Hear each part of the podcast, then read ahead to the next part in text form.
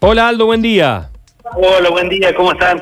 Bueno, nosotros medianamente bien. ¿Cómo anda ahí el tema de la inseguridad en la gigantesca casi ciudad de Villa El Libertador? y bueno, acá estamos nosotros, bueno, es uno de los tantos también problemas que sufre el barrio, que está, bueno, está, nosotros lo tenemos como bueno, que está olvidado. Eh, nosotros, bueno, justamente los vecinos ayer me venían, me manifestaban de los arrebatos que están habiendo acá en el barrio. Y, y bueno, y la policía por ahí aparece los domingos cuando tiene que vallar la, la plaza, nomás por el tema que no quieren que estén los puesteros, a donde hay, donde hay familias, que son 600 familias que también están esperando trabajar y bueno, eh, se ve la policía prácticamente los, fines de semana nomás y después en el barrio no, no están, ah. deben estarse cargados, no sé. ¿Cuáles son los hechos de inseguridad más frecuentes? Y mira, tenemos varios acá en el barrio varios sectores, como sea acá en la Avenida de Mayo y Chiclayo, bueno, hay un domo que está, escondido, nosotros lo venimos con nota presentando que lo pongan sobre la avenida. Ahí ¿Hay un qué? Un domo de, las cámaras de la seguridad de la policía. Sí. Eh, en vez de poner en la Avenida de Mayo, lo pusieron 10 metros más allá y bueno, y en esa zona están todos los negocios, no alcanza a captar y bueno, y como hay pago ahí, roban, es todas las tardes ahí robo. Mm. Y bueno, y también acá por la parte de la calle Gobernación, en las paradas ahí de los colectivos, se había frenado un poco por el tema que no estaba funcionando, porque no había gente. Pero bueno, esta mañana también hubo un, caso acá en la calle Ciudad Negro y Gobernación también, así que eh, está, está bastante complicado ahora, como que ha aumentado un poco más con esto también de la desocupación que, que está habiendo, bueno, como que se incrementa más la ola de, de robo. Aldo, ¿y usted puede ver, digamos, eh, que hay una nueva delincuencia, nueva delincuencia, hay alguna nueva forma de robar o que se multiplican algunos casos especialmente? Mira, cada vez se ven, se ven más adolescentes.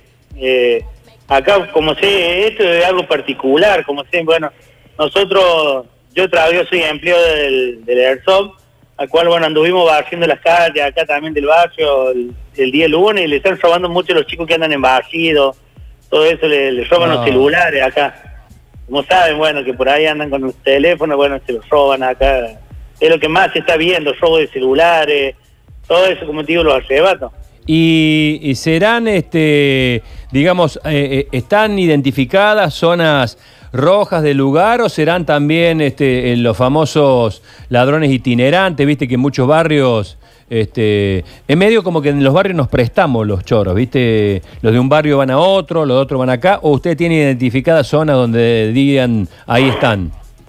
Mira, tenemos identificado, como te digo, en la calle esta Avenida de Mayo, bueno, fue a donde hace tiempo salió unos medios que le pegaron al carnicero, por favor, el chico bueno, justamente ahí, desde ahí no cambió nada eso. Aparecieron una semana eh, cuando le pegaron al chico, bueno, y después ahí siguió eh, robo a diario por ahí. Entonces eso es lo que yo le vengo, venimos hablando varias veces pidiéndole que, que por favor se en la cámara esa que está ahí, que no cumple prácticamente ninguna función, porque si tenés una avenida ahí principal la tenés que haber puesto ahí para que haga para que capte de los dos lados, de las cuatro cuadras sería. Pero bueno, claro, claro. eso lo manejan ellos y como te digo, bueno, tenés ahí la Avenida de Mayo, tenés la parte de la calle Gobernación, el Ciudad Negro, la calle Tilcara también, tenés eh, la calle Mercedes, ahí entre Pico Mayo, son sectores que ya los tenemos más o menos medio identificados, al cual, bueno, lo hemos venido manifestando, pero bueno, también por ahí, esto es calcula el barrio tiene 270 manzanas, tiene Villa Libertador.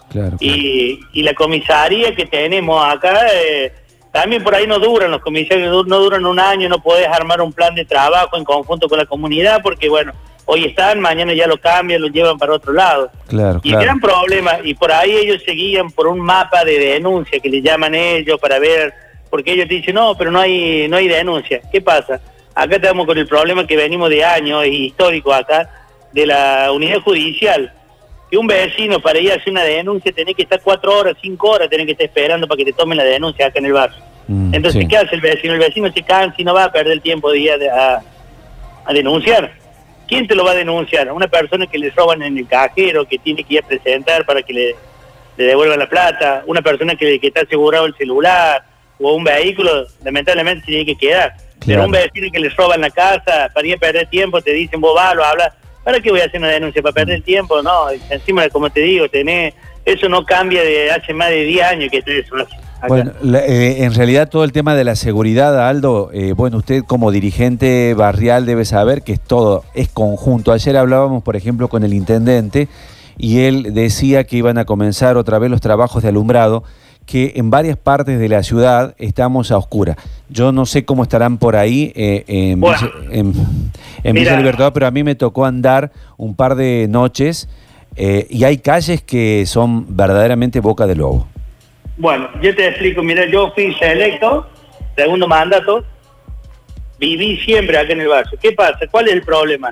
Ellos ahora, yo yo te puedo llegar seguro, yo te llevo, te, te digo cuál lámpara anda, cuál lámpara no anda. Yo presento los relevamientos. ¿Qué pasa? Eh, estoy teniendo problemas con ellos porque hay una burocracia que están teniendo, una interna que tienen entre ellos, que vos, que uno les responde a uno, el otro les responde a otro, como que se están midiendo entre ellos. Yo calculo que nosotros somos una institución en la cual los vecinos confían en nosotros, se va, se va a elecciones, eh, me piden de alumbrado público y le llevo un relevamiento, siempre me he manejado, se lo he marcado en un mapa, con dirección, entre qué calle, todo bien. Pero ahora me piden que le cargue en la aplicación 147. Eso se lo puede pedir a un vecino que te va a reclamar la lámpara en frente de la casa, que es una sola.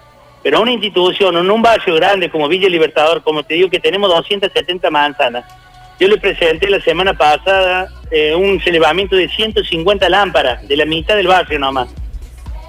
Así Claro. que calcula vos si yo No, me tengo no que poner y la aplicación por ahí funciona, por ahí no funciona. Entonces, eh, eh, eh, tenés que estar, viste, ahí renegando, diciendo que ellos tienen también gente en la parte administrativa que tranquilamente te pueden recibir a un vecinalista, a una institución le pueden recibir un relevamiento. Y bueno, acá, es como te digo, venimos renegando con el vecino que se le hunde el pozo, con, con la obra mal hecha que han hecho de la cloaca, porque hoy en día estamos teniendo ese reclamo, que a la gente que se ha conectado, que esperó tanto tiempo de tener cloaca, no le está funcionando como corresponde porque el desnivel que le han hecho el caño está mal hecho. A la gente se le está brotando todo por la casa. Bueno, Sí, eh, sí, Es un problema, bueno, como te digo, acá el barrio eh, tiene muchas, muchas, muchas cosas que Sí, le están sí. haciendo falta ese rato, que están lo sabemos, lo sabemos, Sí. Aldo, lo sabemos. Ah. Bueno, te agradecemos mucho este contacto y vamos a ver qué, qué se puede hacer. Bueno, bueno, muchísimas gracias. eh.